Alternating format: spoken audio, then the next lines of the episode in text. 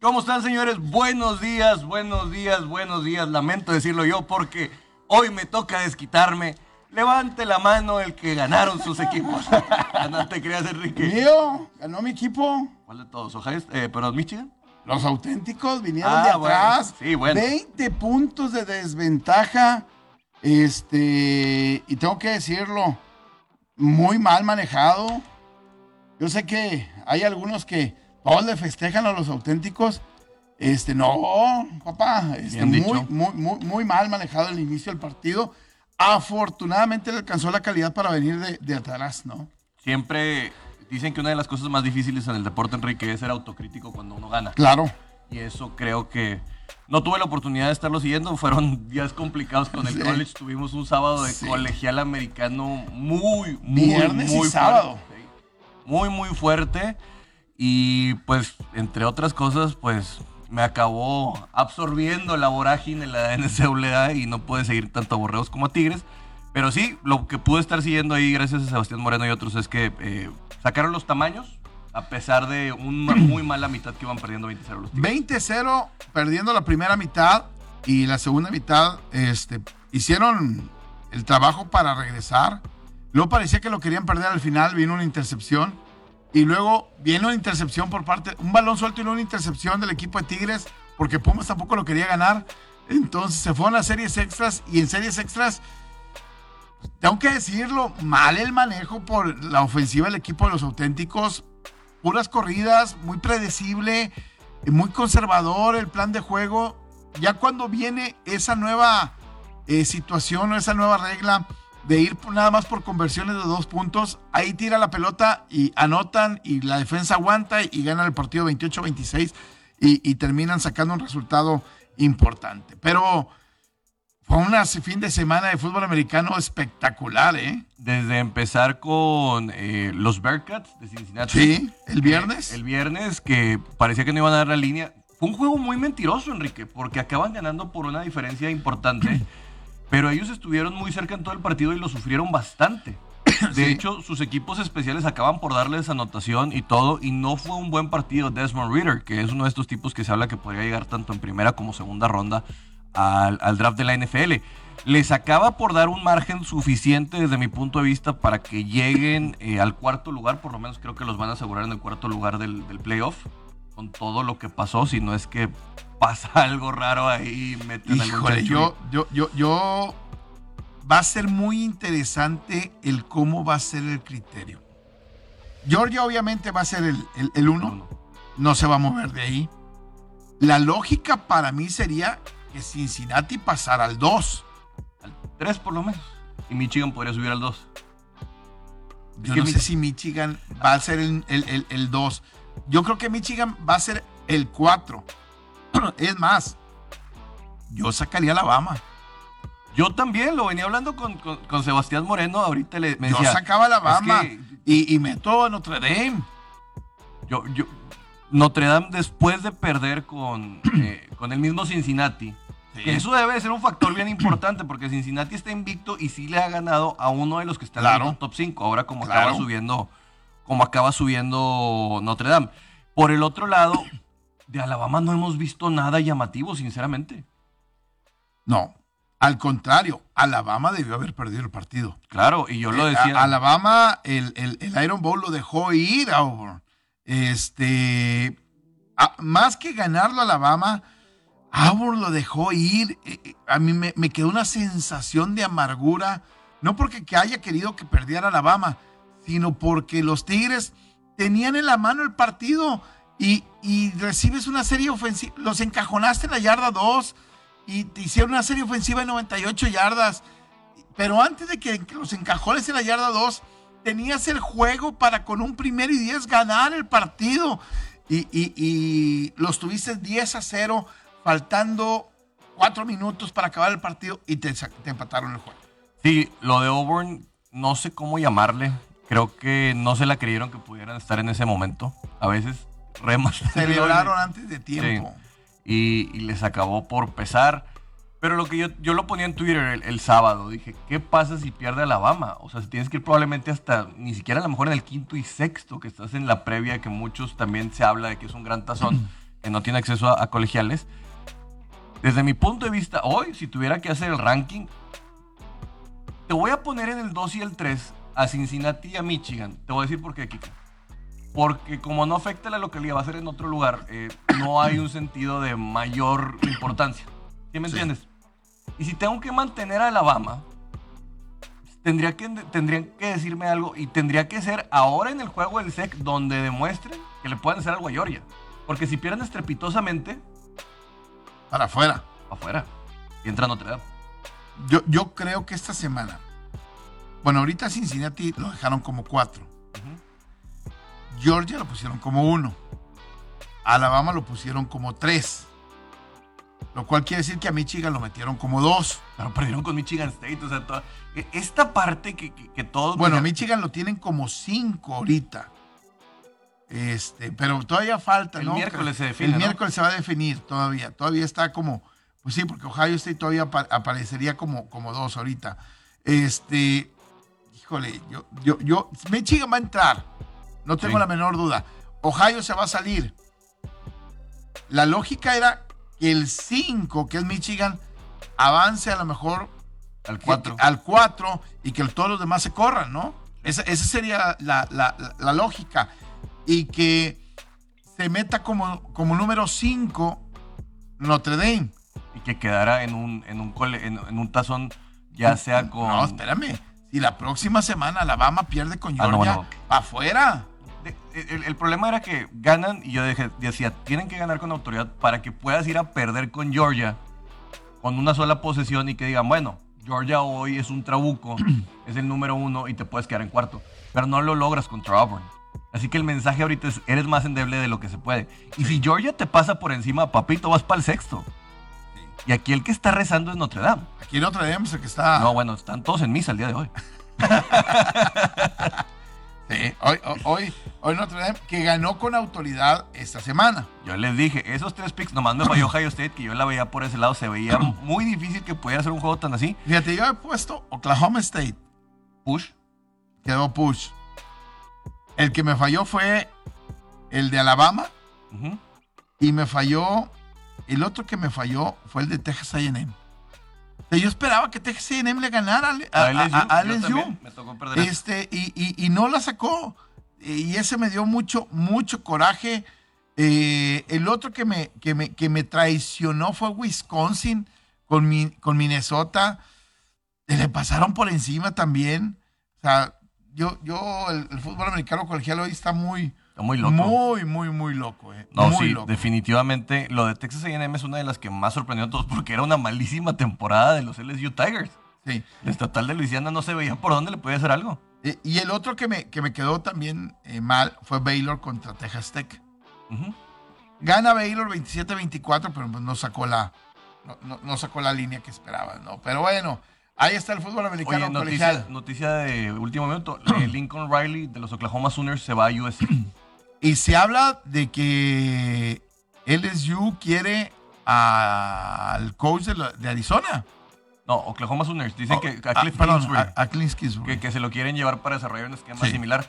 No creo que él se vaya a salir de Arizona ahorita que está por primera vez para entrar Si a es campeón, quién sabe. O sea, hablarías si de que soy campeón y me voy. Soy campeón y me voy. No le van a pagar más de lo que le pagan en el fútbol americano colegial.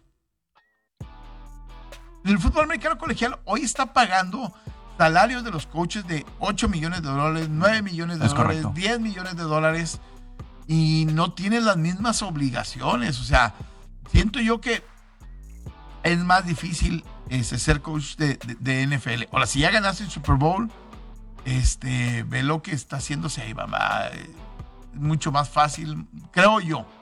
No, y, y- y, por ejemplo, Lincoln Riley agarra un proyecto que está muy, muy bajoneado, empinado, por Sí. no decirlo de otra manera, que Sí. sí. lo puedes levantar, el pacto él, pues, no es tan competitivo como estar en el SEC. Así que dices, pues bueno, voy a estar en Los Ángeles, en el sur de California, viviendo tranquilo. Probablemente la esposa dijo, nos vamos a ir para allá, es más divertido que vivir en Oklahoma. y tuvo que tener un impacto. Vamos a ver un carrusel interesante. Se va, se va- de- se va a poner interesante el, el- el- el movimientos en el fútbol americano colegial.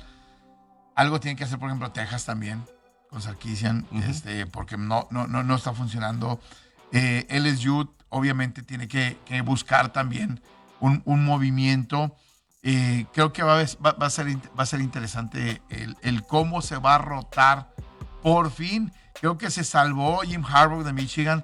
Si, si hubiera perdido, creo que le habían dado una patada en el trasero después de esta temporada. ¿eh? Tenía 10 años de no ganarle Michigan a Ohio State. y lo celebraron como locos. ¿eh? No, bueno, para la gente que no sabe, los estadios de colegial son los más grandes de Estados Unidos. Por ejemplo, está entre ellos el de Michigan, el de Ohio State, el de Tennessee y otro que me acaba por faltar ahí. Pero. El, el de Texas AM tiene 90 mil también. Sí, pues son, son, no, hay cuatro de arriba de 100 mil sí. de estos. Eh, pero lo que se vive ahí es una locura total. Impresionante el ambiente aquí. The game. Así lo determinan en Estados Unidos, como cuando hemos ensalzado la rivalidad Yankees-Boston. Bueno, lo que se vive en Michigan contra Ohio State es odio deportivo. Que se puro. estaban agarrando uh -huh. enganchados eh, pre, pre, previo al juego, ¿eh? O sea, hubo un incidente ahí que se estaba en el túnel, en el túnel este, se, se, se, se, engancharon y que por poquito puede llegar hasta las manos, ¿eh? No nada más eso, creo que el tema es eh, a, al señor Day, al entrenador de Ohio State, le ganaron de una manera física tan dura. O sea, les, les, les, les ganaron con estos frontales que tiene Ohio, eh, perdón, eh, Michigan con su defensa, corriéndoles la bola. Y no hubo un momento en el que los pusieran aprietos. No. Ni uno solo. O sea, empezó el dominio y se acabó. Fue un día complejo por el tema de, de la nieve y el aire que estaba haciendo, pero a mi parecer eh, fue el campanazo grande para que Michigan por primera vez desde este nuevo formato, Quique, pueda estar en playoffs. Ojalá. Creo que a, al colegial le haría bien, y ayer tenía una discusión con, con Alfredo García y me decía, es que van a tratar de meter a Notre Dame, van a tratar de meter a Michigan. Y... Se, se, me hace muy difícil que vayan a poder sacar a los Bearcats así de fácil, porque le ganó a Notre Dame. El criterio de desempate de la, de la temporada tendría que estar por debajo de los Fighting Irish. Pero sí, sí estarían por arriba de Alabama. O sea, mucha gente ya no quiere ver a Alabama. No, y, y, falta este fin de semana. Y, y, Georgia, y si, si, Georgia, si, Georgia, saca, le gana a Alabama, creo que lo van a, lo van a echar y van a meter a Notre, a Notre Dame. Yo también lo creo. Porque creo que le va a hacer, le va a hacer bien al colegial ya no ver a Notre Dame dentro de eso, ¿no? No, y porque el siguiente año va a venir el señor Nick Saban, más enojado que el diablo en cuaresma, a tratar de dar un, un mensaje. ¿Y por qué yo digo que tienen que sacarlos? Porque el mejor, tiene mucho mejor reclutamiento Alabama que por lo menos los Bearcats. Y en otro sentido tenemos que reconocer también cuando los programas chiquitos hacen buenas cosas. Fíjate que veía en el juego de, de Cincinnati cómo ha sido el crecimiento físico de los jugadores de, de, Cincinnati. O sea, así llegó, sí, yo vi así, las dos a, a, así está. Así llegó, así está. Eh, ha sido impresionante el, el, trabajo que han hecho para levantar el nivel físico de sus jugadores ha sido espectacular, ¿eh? Sí. Ahora, ojalá Cincinnati no sea Central Florida, ¿no? Este, de hace dos, de hace dos años. De hace dos años que todo el mundo decía, es que tienen que estar, tuvieron dos temporadas invictas y luego al final de cuentas no, no pasó absolutamente nada. Y no, ¿no? trascendieron sus jugadores en la NFL. Eh, eh, eh, exactamente. Entramos a la NFL. Entramos, Me parece bien. Ya, ya, ya entramos así de, de, de, lleno porque hay muchas cosas de qué platicar de esta NFL que, que... Yo tengo una pregunta para usted. Ya se la puse nomás por convivir. ¿En dónde está ¿Quién? la gran defensa de los Rams? En noviembre las, les han metido de 28 puntos para arriba. No, e, es que, tristemente, desde mi punto de vista, ¿eh? El manejo de la ofensiva no les ha ayudado tampoco. Uh -huh. Les ha entregado pelotas en, en, en malas condiciones. Ayer, pick six. Pick six entonces, el, el número de, de que, que, luego vemos en, en, una defensa no es la realidad. Y voy a poner un ejemplo, ¿eh? voy a poner un ejemplo de hace una semana con, no este juego de Titanes contra Patriotas, el juego anterior contra Houston. Le entregaron dos pelotas en la yarda 5 a la defensa. Todos van para adentro, papá. O sea, son 14 puntos, perdiste por, te metieron 19 y 14 fueron dos pelotas que estuvieron en la yarda 5. Pero ¿cuántas bolas ayer atacó Green Bay a las bandas donde supuestamente tienes uno de los mejores corners y no... Sí. ¿Sí? ¿Y cuánto no tienes la capacidad del, del tiempo? Ahí está, voy con información de último momento. Información de último momento. La plantilla más corta del fútbol mexicano. La plantilla más corta del fútbol mexicano va a ir al Mundial de Clubes. Y el Monterrey, el primer partido será contra el Al-Ali. Esto sería la segunda ronda. Y si gana, va contra el Palmeiras, papá. Tú capaz de ver de fútbol. Agarramos pichón otra vez. El Palmeiras. No, no, este Palmeiras ya es diferente, ¿eh? Al Palmeiras que agarró Tigres, traía confeti en la cabeza y todavía olían a crudos. Sí, se bajaron del festejo de la Libertadores. Ojo, este Palmeiras, y nomás para, para la raza, ¿eh? Es bicampeón. O sea, es dos veces mejor que el Palmeiras que agarró Tigres. Vamos a ver. ¿Eh? Entonces, ahí está información calientita en el mundo del fútbol. No la, no la quisimos dejar a un lado. Monterrey contra el Al-Ali y luego si pasa contra el Palmeiras. Interesante, ojalá. Y, y digo si pasa porque ya se ha quedado dos veces ahí en el camino. Y digo, ahorita yo no, no, veo fútbol, pero pues por lo que vi en Twitter, la gente de Monterrey no está tan contenta por el funcionamiento que tienen con el Vasco Aguirre. Eh, eh, exactamente. Ahí está la información calientita. Bueno, regresando. Los carneros. Tres derrotas de forma consecutiva. ¿Todo noviembre? Lo han ganado. La próxima semana van contra los Jaguares. Partido que se supone ya debe, de, debes, de, debes de ganar, debes de, de levantar. Hay equipos que noviembre ha sido muy malo. Los Vaqueros de Dallas, tres derrotas en cuatro partidos. Los Titanes de Tennessee, eh, dos y dos, van a terminar noviembre, eh, pero terminas con dos derrotas de, de, forma consecutiva. Los Cargadores, otro equipo que ayer sorprendentemente perdió contra el equipo de los Broncos de Denver. Y ayer a los bucaneros de Tampa Bay se salvaron del ridículo, ¿eh? No, porque en la pantalla se las iban a regresar y prácticamente decían, acábate el reloj, acábate el reloj. No, pero estaban perdiendo por dos, dos, dos anotaciones en el último cuarto. Sí. entraron perdiendo por dos anotaciones en el último cuarto. De hecho, estaban echando a perder la apuesta. Sí, o sea, eh, doblemente. O sea, tú cuentas con que le van a ganar a Indianapolis y además tú cuentas con que van a ganar la, apuesta, ¿no? Oye, Enrique, pero ¿por qué es importante para los Rams ganar, para los carneros? Porque vas contra Jacksonville, sí, pero luego tienes Arizona, Seattle que pues Seattle a lo mejor ya está descacerado, pero Minnesota todavía tiene aspiraciones de playoffs independientemente de que haya perdido ayer. Y luego cierras con Baltimore y San Francisco. Se, va a poner muy bueno el cierre de, de la NFL. Ayer otro triunfo feo, otro triunfo pestoso del equipo de Baltimore. Pero, pero, pero así gana. Pero, así juega. Cuatro intercepciones de Lamar Jackson. Por eso, es un triunfo feo, un triunfo apestoso, pero dime cuál triunfo ha sido contundente del equipo de Baltimore. No, no, nada más eso, pero yo te hablo de la mentira de Baker Mayfield. Ah, no, Baker, me parece, es más, yo ayer pensé en algún momento, sácalo del partido y mete, mete a Casey Keenum.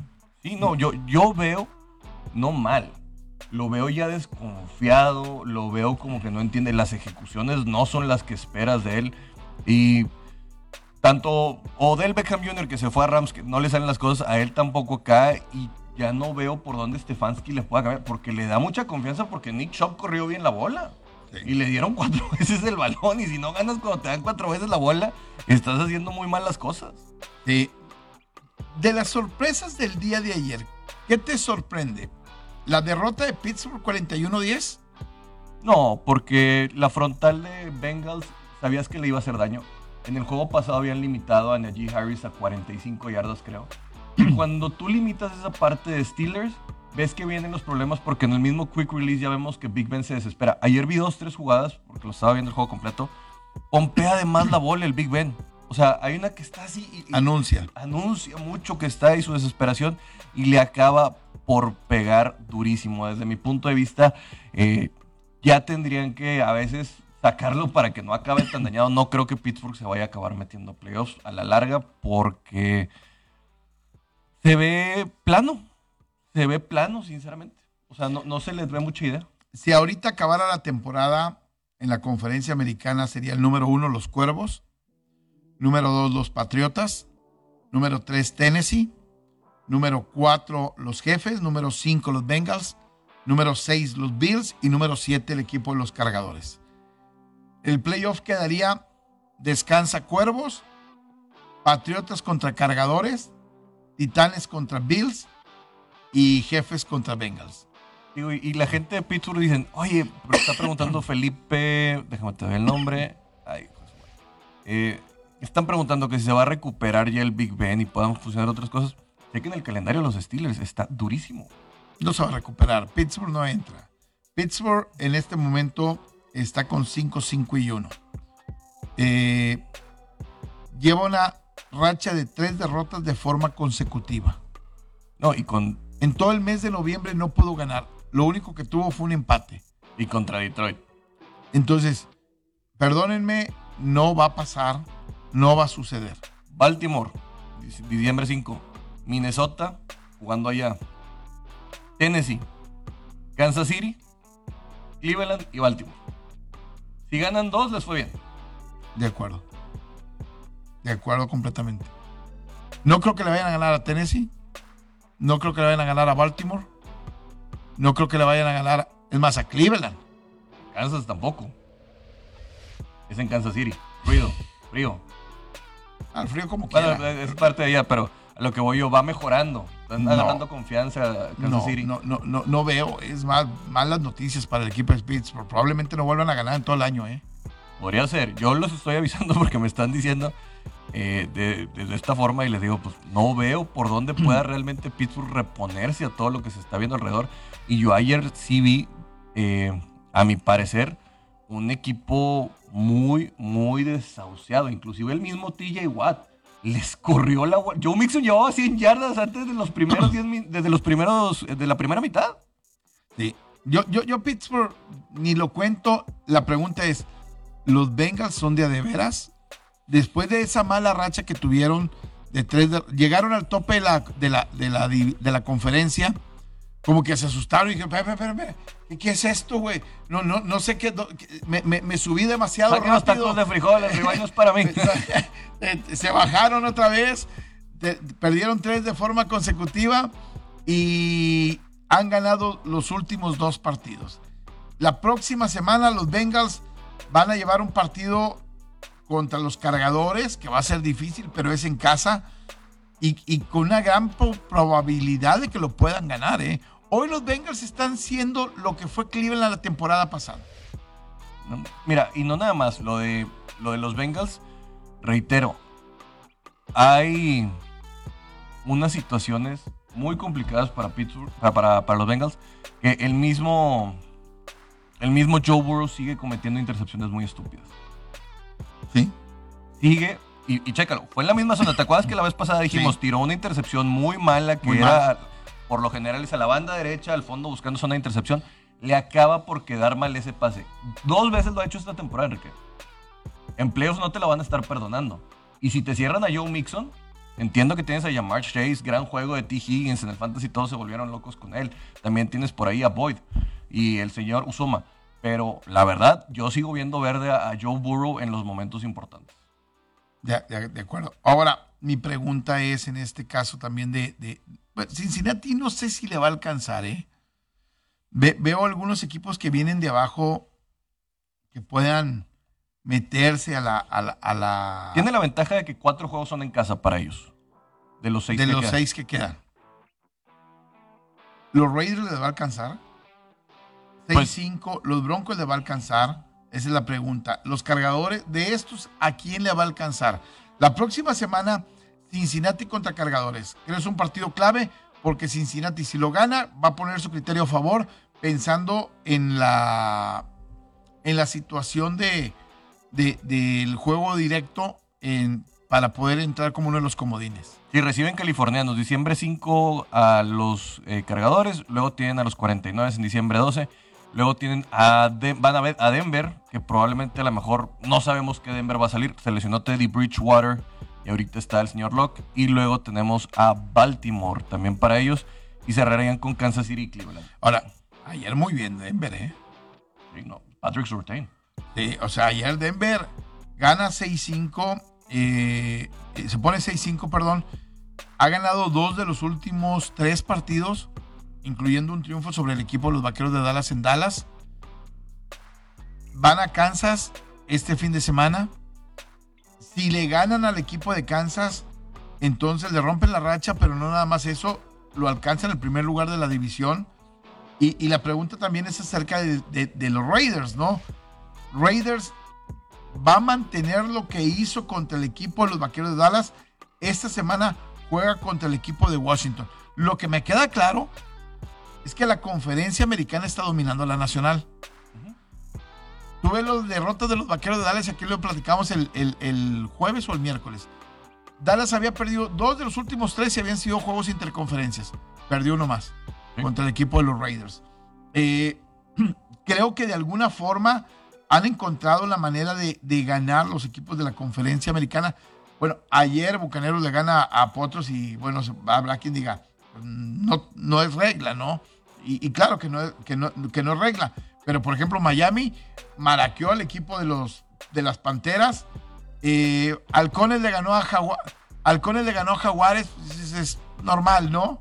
Este, y, todavía por ahí este, batallando.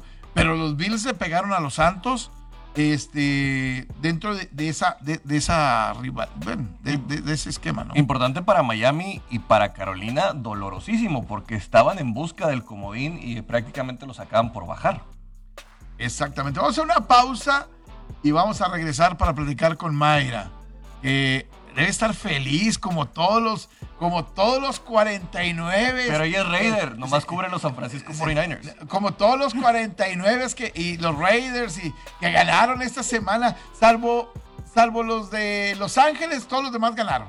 Afirmativo. Vamos a una pausa y regresamos rápidamente para platicar contigo. Ahora estamos de regreso. Saludamos a Mayra hasta allá. ¿Dónde estás, Mayra, el día de hoy? ¿En, el tour que traes? el My Tour se encuentra en California, en Carmel, California. Muy buenos días, ¿cómo están? Yo no tan bien, no tan contento porque eliminaron a la América en el fútbol y luego pierden los Titanes. Este, que ayer fue un juego de esos raros. Oye, Enrique, ¿eliminaron a quién? A la América, fíjate. ¿Esos quiénes son? Yo, no hablo fútbol tampoco. no vamos a hablar del fútbol americano donde los 49ers ganaron, a pesar de que por allí en estos últimos dos minutos dije, ¿es en serio? ¿Van a dejar empatar este partido? Yo ya tenía, estaba mordiéndome las uñas, así, mordiéndome las uñas. Afortunadamente no fue el caso y San Francisco terminó con un muy importante triunfo ante los vikingos, muchachos. ¿Sabes qué me gusta de los 49? Me gusta el fútbol físico con el cual están dominando. Y los equipos que son físicos, que juegan en diciembre, que entran a diciembre jugando físico y siendo dominantes, son los que tienen la mayor oportunidad de ganar en playoff. Y, por eso esa parte, ahorita platicábamos fuera del aire, ya me vale gorro que lo que pasa con Titanes que se recuperen, porque quiero verlos bien semana de descanso y en dos semanas este, luego Jaguares, y, que se recuperen todos para cuando lleguemos contra San Francisco, porque contra San Francisco va a ser un juego de... San Francisco va a tener que ir con el cuchillo en la boca. Y Titanes, si quiere ser número uno en la conferencia, va a ser lo mismo, ¿no? En este caso, ayer lo que vemos es cuando el front four de los San Francisco 49ers, en cualquiera de sus ediciones, domina Kirk Cousins empieza así el partido y se va haciendo así, así, así, así, así. Y le pegaron también al señor Cook y todo lo que hubo por ahí. Hubo un momento en el que sí yo estaba muy preocupado por el perímetro porque sinceramente Justin Jefferson contra Josh Norman es, un, es una que vas a perder. Pero al final la defensiva acabó por sacar las cosas. Eh, entra Greenlow y se vuelve a lesionar. Luego por ahí Al Shair hace muy bien las cosas. Y creo que lo que mucha gente no les va a dar el el real, sea lo que hicieron al mérito, son los linebackers de San Francisco y cómo ajustaron a esas trayectorias cortas para que obligaran a Kirk Cousins a no saber por dónde irse. Siempre, pues. siempre confié en Jimmy Garoppolo. En Jimmy Garoppolo y en Shanahan. Soy de los pocos que, que he confiado en ellos, Mayra.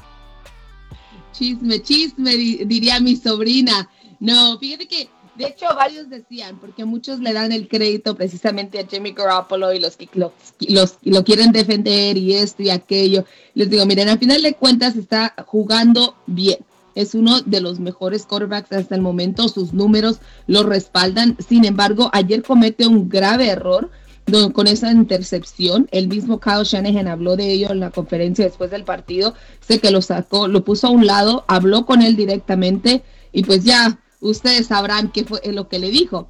Eh, cuando se le preguntó a Jimmy G, se le dice, oye, ¿qué te dijo? Dice, no, dice, pues nada más, ya saben, estaba molesto, obviamente, la jugada tengo que hacer mejor, este tipo de situaciones no puede suceder, pero al final de cuentas, yo les doy el mérito a los corredores. Elijah Mitchell, este novato de sexta ronda, que todo mundo lo platicó ayer, todo mundo lo sigue diciendo partido a partido. Jugadas que están programadas para 3, 4 yardas terminan siendo de 4, 6, 7 yardas porque no deja de mover las piernas.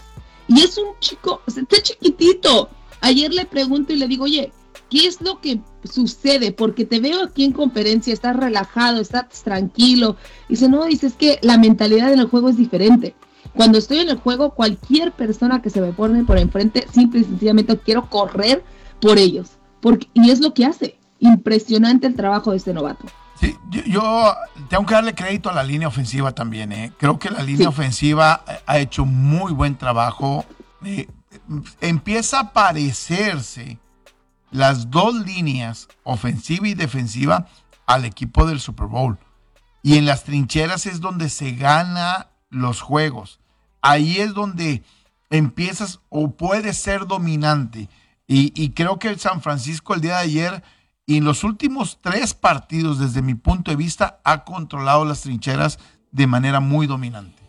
Sí, como quiera, en el balance de las cosas, tener lesiones de Fred Warner y Divo Samuel es para encender las alarmas en San Francisco. Sinceramente, Divo Samuel es. Si se hablaba de Cordaro Patterson, bueno, la versión 2.0 viste Red and Gold y es mucho mejor. Y se llama Divo Samuel. Es un más chiquito, pero muy, muy fuerte. Está haciendo las cosas bien. Y por el lado Fred Warner, el alma de la defensa. Vamos a ver qué pasa, porque tienes dos de tus linebackers titulares en el hilo para San Francisco. Tres, tres triunfos de forma consecutiva para el equipo de, de, los 49 y ya hoy empiezan a controlar su destino y se empieza a ver mucho mejor la, la, cosa. La próxima semana van a un partido, eh, si mal no recuerdo, es contra Seattle. Eh, no, debe ser, no debe ser ningún problema. Van contra el emo de Russell Wilson. Este, todo así eh, triste, todo cabizbajo. Juega el día de hoy también. Entonces, yo, yo creo que para mí San Francisco se está metiendo en una inercia muy positiva en el momento más oportuno. ¿eh? Debería de, que Shanahan entendió algo. No siempre tienes que mandar jugadas por el lado derecho cuando estaba Mick McGlinchey. Y ahora el hecho de que tengas ahí a este novato que tuvieron que poner de tackle derecho ha obligado a que cargues con el tackle izquierdo mejor evaluado de la liga por Pro Football Focus o Pro Football Fallacy, como usted lo quiera decir. Y esto ha ayudado también a establecer menos problemas de riesgo en cuanto a los sacks al coreback. como quiera, ayer le pegaron a Jimmy Garoppolo alrededor de tres veces. Pero ha establecido un juego más tradicional, un esquema en el cual a veces juegas con dos halfbacks, donde te vuelves un poquito más creativo, pero siempre mantienes una constante. Y tú le dijiste, Enrique, lo físico. Desgastas las líneas frontales de los equipos rivales y hacen, tú lo viste, el partido estuvo empatado 15 eh, minutos y luego ya vino la media donde ya eh, eh, prácticamente... Es un ejercicio, es un, son repeticiones. Si estás cargando un pelado todo el tiempo, todo el tiempo, de los brazos ya no puedes. exactamente. Pero bueno, los Raiders, los Raiders, platícame de los Raiders, porque los Raiders este, ganan a los Vaqueros de Dallas benditos Raiders que me hicieron un favorzote. Es más, no sabía quién, quién quería los dos que perdían, pero ganaron los Raiders. Y ahora van contra Washington y el panorama puede ser completamente diferente jugando en casa contra el equipo Washington que hoy juega por la noche y que me parece Raiders, si mantiene ese nivel que le vimos contra los Vaqueros, puede meterse de nueva cuenta la pelea, Mayra. Creo que algo de lo que vimos contra los vaqueros que ya no habíamos visto desde aquel incidente que tuvo, bueno, de la despedida de una persona que no hablamos en este momento, fue el brazo de Derek Carr. Derek Carr se había convertido nuevamente en este quarterback conservativo, este quarterback que estaba empezando a lanzar pases largos. La última vez que lo vimos fue ante los Denver Broncos y los partidos siguientes simple y sencillamente se encerraba, se encerraba, quería tratar de correr, buscaba Josh Jacobs.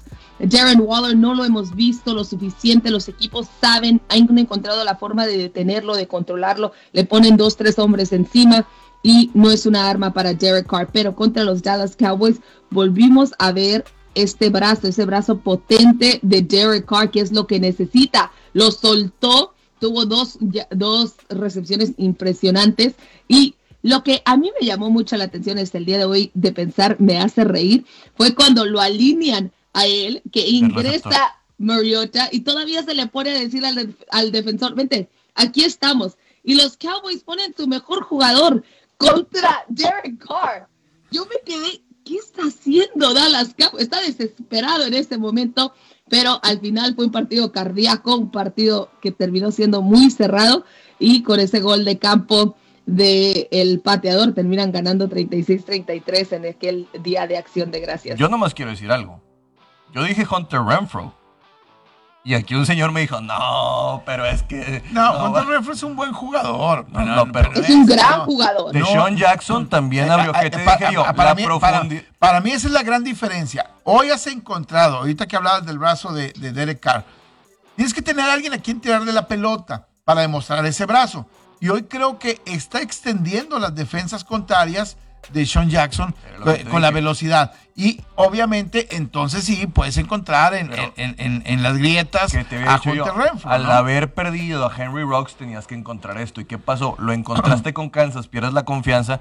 que tienes que buscar? Tienes que alargarlo para que no te cierren la caja. Inclusive Josh Jacobs tiene un mejor partido. Fueron los vaqueros, hombre. Fueron los vaqueros de Dallas. Fue la falta de Amari Cooper, la falta de CeeDee Lamb. Claro, o sea, son, son los, los medios vaqueros de Dallas. Es, como los patriotas que ah, arman mucha boruca. Jugaron contra el equipo de prácticas de los Titanes, hombre, y les corrimos 200 yardas todavía del día de ayer. Bueno, yo nomás lo que digo la defensa sí está completa.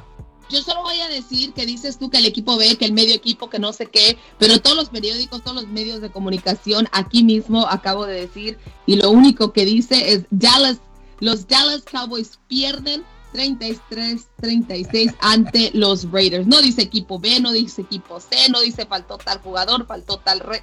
No, simple y sencillamente los Raiders tienen una marca de 6-5 y están en posición para la postemporada, muchachos. Todavía no, ¿eh? todavía están, están peleando, están peleando. Están peleando, están peleando. y ayer como le fue a Los Ángeles Chargers. Sí, eh, eh, ahorita estarían afuerita, están en el, en el primer lugar para entrar.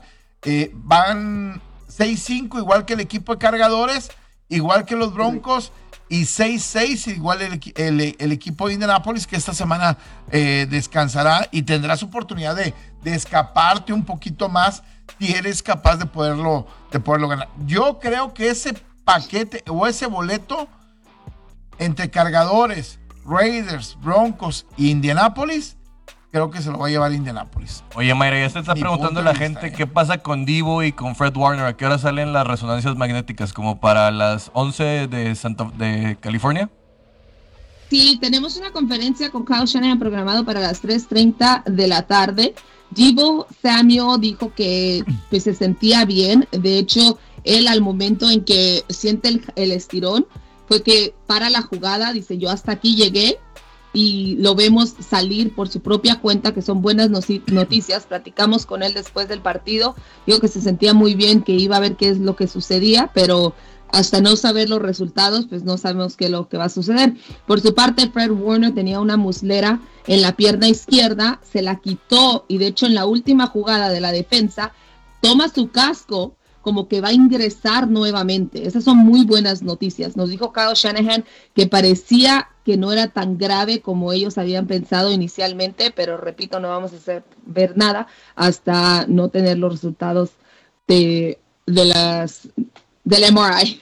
Oye, vamos a hablar del príncipe azul. Eh, porque hablamos del tema de los Broncos, pero vamos a hablar del señor Justin Herbert que no acaba por funcionar. Le ganan los vaqueros, le ganan los Steelers la semana pasada, pero ahora con los Broncos, eh, muy gitano lo que le pasa a estos Chargers. Un pick six al príncipe azul se me hizo algo de locura ante unos Denver Broncos que lo hemos platicado semana a semana, no tenía ni pies ni cabeza. O sea, además sale su, su quarterback, ingresa Drew Locke, están contra... Este equipo no sabe ni siquiera qué es un quarterback. Esta temporada ha tenido problemas por todas partes. Y ahora llega los Chargers y, y se pierde. Además, ¿qué pasó con Austin Eckler? ¿Dónde estaba? Sí, mira, yo para empezar. Ya desde que le pusimos el príncipe azul, ya vamos perdiendo. Así le dicen, así le dicen. Pero es el príncipe azul. Así, ya, ya, ya, los corresponsales que traen su programa de las 2 de la tarde. Yo, yo, por, eso, ya vamos perdiendo. O sea, es la gente de Los Ángeles que está, está este, poniéndole la... Ya vamos perdiendo. No le pongas. Pero estás en Hollywood. Sí, estoy, y en Disney. Estoy, estoy de acuerdo. Que sean, pues no, no vayan a ponerle Mickey Mouse, una cosa así. No, este, ya, desde ahí ya vamos mal, ya va perdiendo el muchacho. Lo echaron a perder con ese apodo. Pregúntale a los Chargers quién vino a salvarles las compras. ¿Por qué venden camisas semana a semana por el príncipe azul? Yo estoy de acuerdo. Imagínate lo que podría estar pensando un tipo como Kenny Stabler, que era la víbora de cascabel, que era, o sea, cosas así contra el príncipe azul. Yo sí soy defensivo. ¿Qué hubo el príncipe azul? ¿Qué hubo el príncipe? ¿Qué hubo príncipe? De veras, hombre. Oye, es que lo, has visto lanzar cuando, cuando lanza y no lo hace al otro equipo. Son unas maravillas. Es un príncipe azul. Tiene toda la elegancia de un príncipe azul. Me cae muy bien Justin Herbert. lo admiro. Este, lo sigo desde que estaba en, el college, me tocó verlo en el Senior Bowl. pero no le pongan ese apodo, lo van a matar, en serio.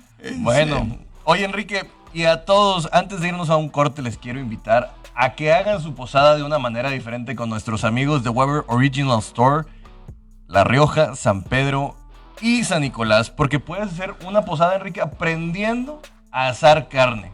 Si tú no tienes una noción, quieres hacerlo en asador de gas, quieres hacerlo en asador de carbón, quieres aprender a humar o simplemente quieren aprender a hacer todos los platillos que quieres tener para esta Navidad, háblale a la raza de Weber. Y no nada más eso, tienen la mejor variedad de asadores de carbón y gas, accesorios para la parrilla y muchas otras cosas que te van a ayudar a hacer el MVP de tu emparrillado, o sea, sí, en tu asador.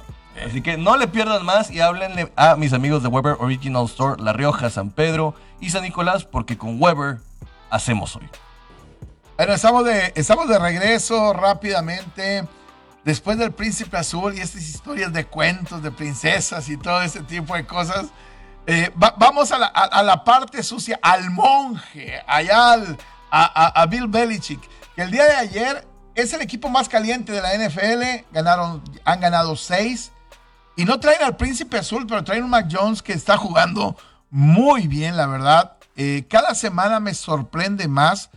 Ayer le diseñaron el partido para que no tuviera riesgo. lo protegieron y le dijeron, tú le vas a tirar a donde está la debilidad ahorita de los titanes, que son los linebackers, porque no están los, ni, el 1, ni el 2, ni el 3, está jugando el 4 y el 5.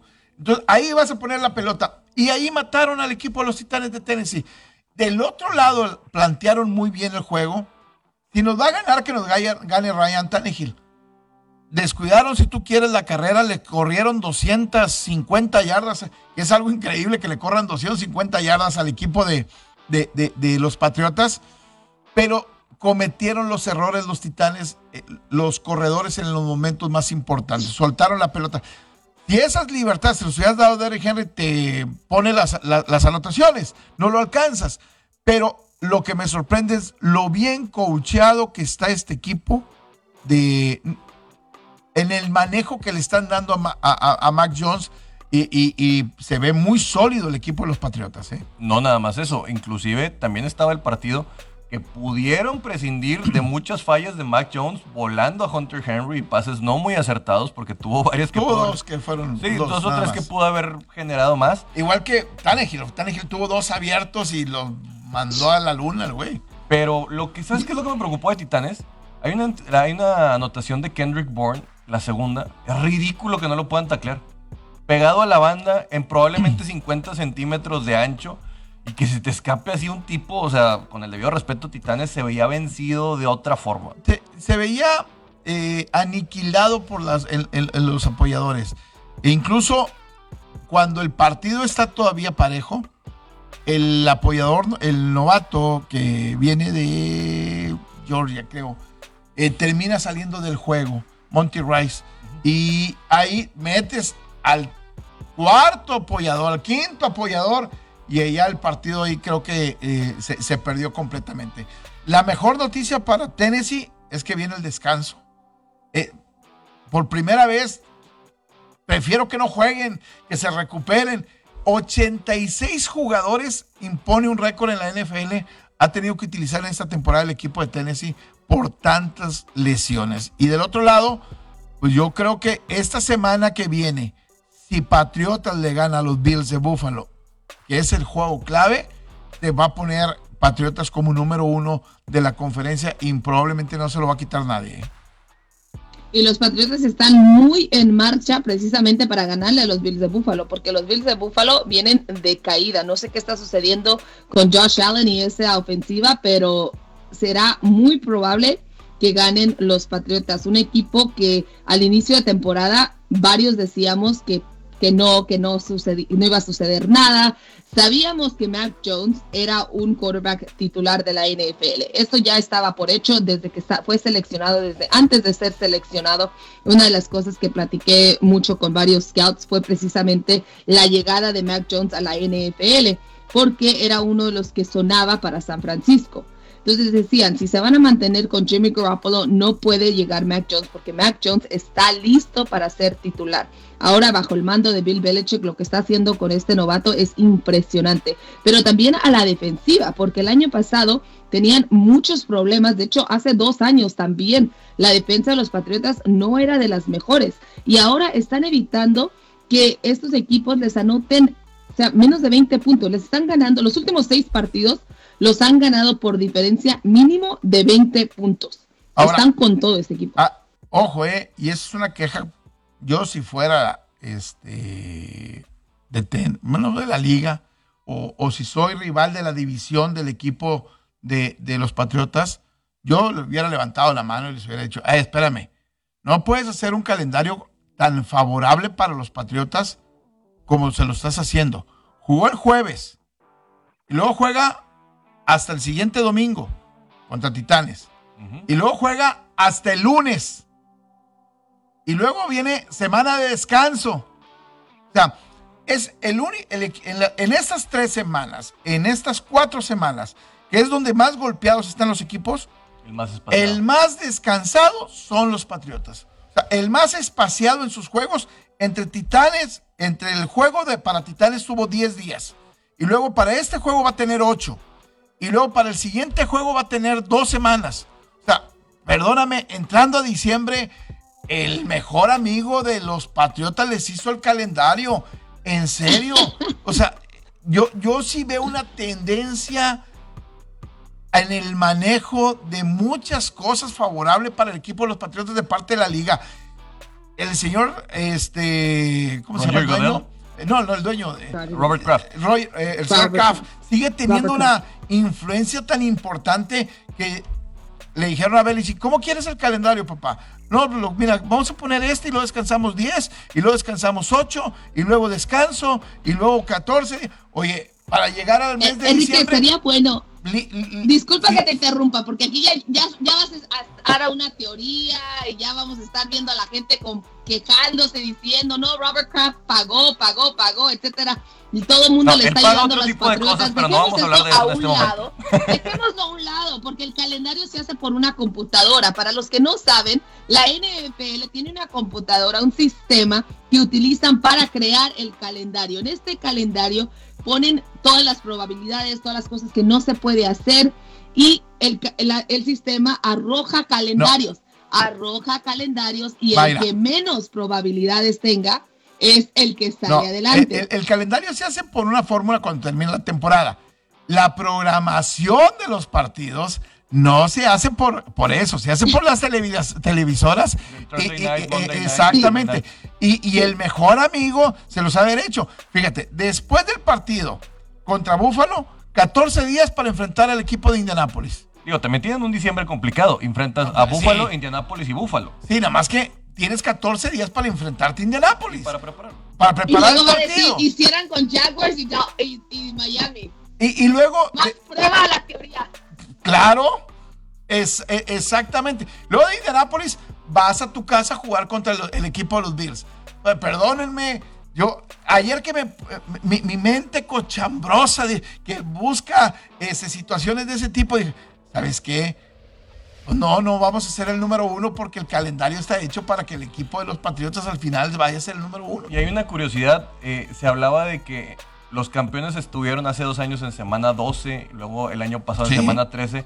Patriotas descansa en, semana, 14, Que es siguiendo la inercia de lo que venía, quién sabe qué pueda pasar por ahí. en la semana 14 le das descanso. Mira qué guapos. Y se habla de que muchos ya empiezan a hablar de que si pudiera haber un, Super Bowl Chick Tom Brady para meter a un lo, lo pagaría la liga. El mercado más caro en los Estados Unidos que paga boletos es el de Boston. Claro. Boston y Los Ángeles probablemente sean los y Nueva York sean los, los mercados más caros, ¿no? Eh, tú no quieres tener un plebeyo en el Super Bowl como los Titanes, o un plebeyo como, ¿quién más te gusta? A lo mejor como Búfalo. Como Búfalo. Es, no, eso no, Filadelfias, no, no, no los queremos tener en el Super Bowl. Incluso el mercado de los aceleros, ¿eh? Tampoco, ¿eh? Quieren alcurnia por ahí. Eh, eh, eh, boletos caros. Queremos sacarle lo que costó el estadio, Mayra. No, pero la realidad es que cualquier, cualquiera de los equipos que estén en el Super Bowl siempre se va a vender el Super Bowl. Eso lo he dicho una y otra, porque además van, van personas que ni siquiera están sus equipos. El Super Bowl es un gran evento, esté quien esté, y siempre va a seguir siendo un gran evento. Ah. No tiene nada que ver la teoría de que compra, de que la NFL mete, selecciona ciertos equipos para los mercados. Ah, bueno, acá, acá voy, muchas teorías hoy, Enrique. Acá voy a, voy a, del príncipe azul me voy a ir al plebeyo que quiso ser rey de Matthew Stafford. ¿Qué está pasando con él ya nada más?